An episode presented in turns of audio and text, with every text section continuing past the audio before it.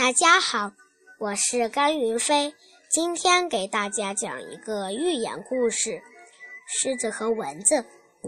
有一只骄傲自大的狮子，平日里很瞧不起弱小的动物。这天，他对一只蚊子极尽嘲讽之能事，把蚊子气炸了。气急的蚊子就嚷着要报仇。狮子蔑视地说：“报仇就凭你！”哈哈，笑死人了！蚊子更是火上加油，发起冲锋的号角，举着毒刺冲向狮子。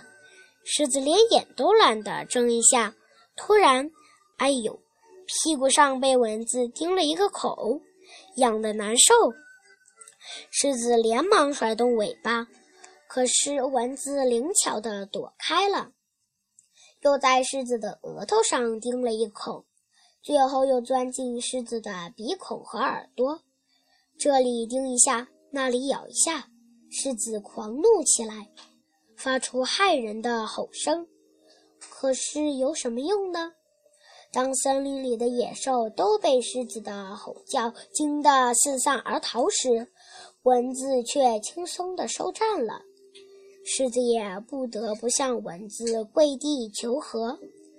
没有人能天下无敌，最强大的人往往斗不过一个最弱小的人。